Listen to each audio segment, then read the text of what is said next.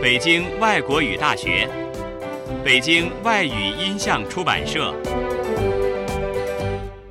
The Beijing Foreign Languages Audiovisual Publishing House, Beijing Foreign Studies University.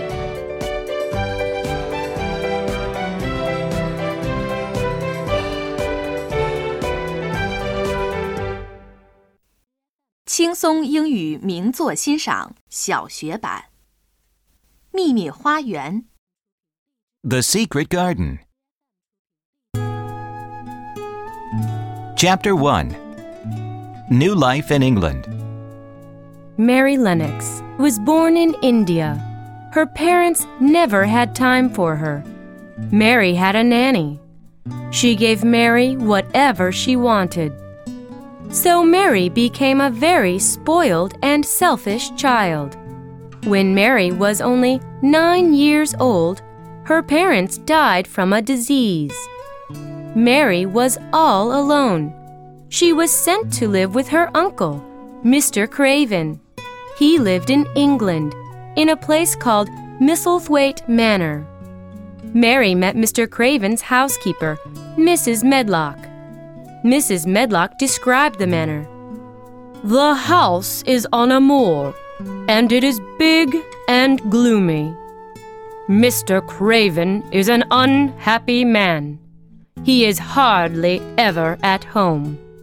What is more? Mary asked. It is miles and miles of empty land. Mrs. Medlock answered. When Mary went to sleep that night, she felt lonelier than ever.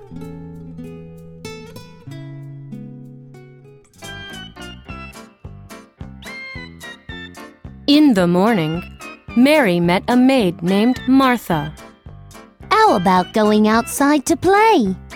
said Martha. But Mary was not interested at all. There are many gardens, but one of them is locked by Mr. Craven. said Martha.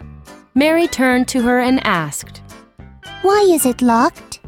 It was his wife's garden, and she loved it.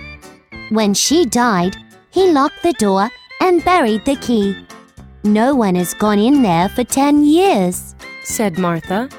After that, Mary could not stop thinking about the secret garden. Mary went outside and met a gardener. He whistled, and a robin redbreast came to him. The bird sang a beautiful song with chirps and whistles. He wants to be your friend. The gardener said, Really? I've never had a friend. Will you be my friend? smiled Mary. The next day, it rained very hard. Mary decided to look around the house. The house was very big, and soon she got lost.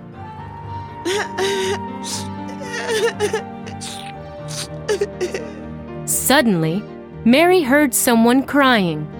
She saw Mrs. Medlock coming toward her. I heard someone crying. said Mary.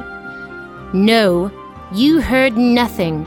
Go back to your room, said Mrs. Medlock. One day, Martha went to see her family.